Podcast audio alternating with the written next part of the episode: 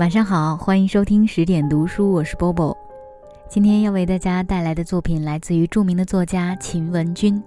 我相信很多八零后的记忆当中都有过一本书叫《男生甲里》，后来这本书还被拍成了同名的电影和电视剧。是的，它的作者正是秦文君。而今天要为大家读的呢，是他所写的一个走运的人。在我家附近的一个路口，有一株高大茂密的香樟树，粗大苍劲的树干，四面伸长的枝叶，昭示这是一株历经沧桑的百年古树。香樟树的清幽，常引人驻足。香樟树下卧着一个小小的杂货铺，小商铺出售一些糖果、烟草之类的小东西。那些瓶瓶罐罐上没有一点积尘。女店主是一个端庄美丽的女子，她最喜欢说的一句话是：“真走运呐。”女店主总是端坐在那里，含笑着招呼客人。闲下来时，她就低下头，用丝线编织些小事物，诸如手链啦、发带啦，随后挂在店里，有谁喜欢就买走。最初我到他的店里，就被他编的一个精巧的笔袋所吸引，淡绿色的，很像娇嫩的草。这笔袋就像春的颜色，我说，特别美。我真走运。他的眼里漾起了春光，遇到了一个知道我心思的人。他见我喜欢，随即从桌子下面拿出他编的各种小事物。我惊讶地发现，整个世界都在他的手上呢：天空的云朵，海上的浪花，草原的骏马，还有那永远开不败的四季花。我买下了笔袋，也牢牢记住了这位制作者。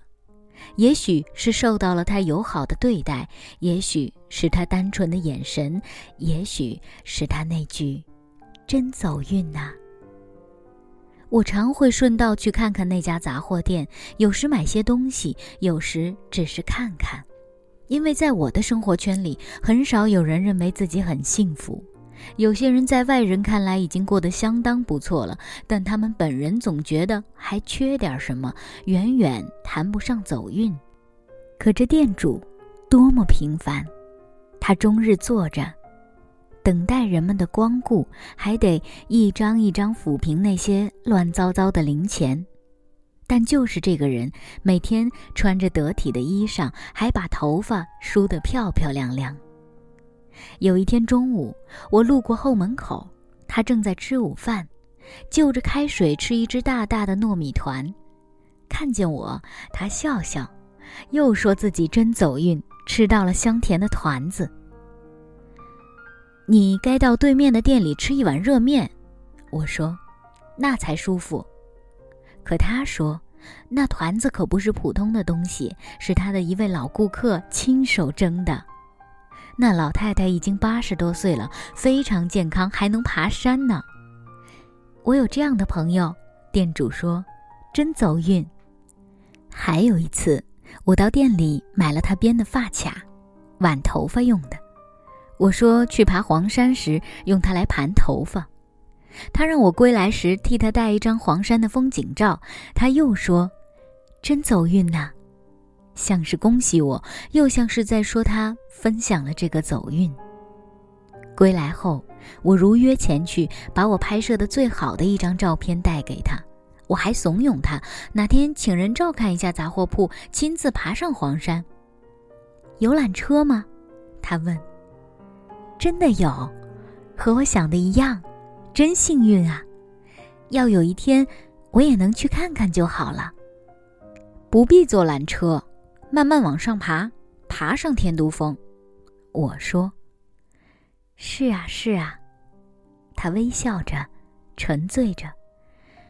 我梦到过。后来我搬了住处，好久没有去店里。有一天，我忽然想念起他来，便匆匆赶去。可到了那儿，香樟树依旧挺立，却不见了小商铺，也不见了女店主，只有石凳上一位八十多岁的老太太。我惊诧极了，连忙上前打听。老太太说：“搬迁了。”那您知道女店主去哪儿了吗？不知道。老太太浑浊的眼里一片暗淡。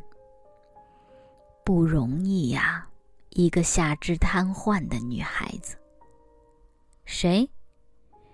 女店主啊，你不知道？我瞪大眼睛，张着嘴却说不上话。原来，她是个不能行走的女子。她是坐在特制的轮椅上看管小店的，而我由于他阳光一样的笑容，却从没在意他缺少什么，还怂恿他去登黄山。一瞬间，歉疚与失落漫上心头，或许今生再难相见了。夕阳中，历尽沧桑的香樟树依旧高峻挺拔，依旧。香远益清，淡淡的幽香沁入心脾。抬头间，那灿烂的笑容似在眼前。今晚节目就是这样，更多的好书和好文，欢迎关注十点读书微博与微信公众账号。十点读书的微信公众账号呢，认证为厦门十点文化传播有限公司，请大家认准这一个正版的。好，下次节目再见，晚安。刚刚风无意吹起，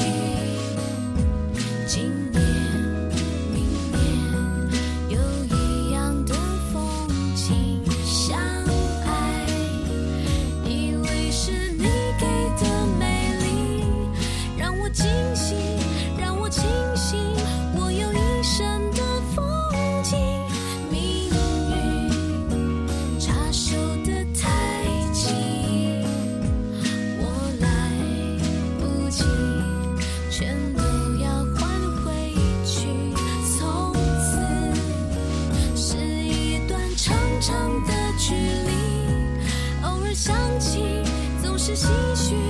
如果当初多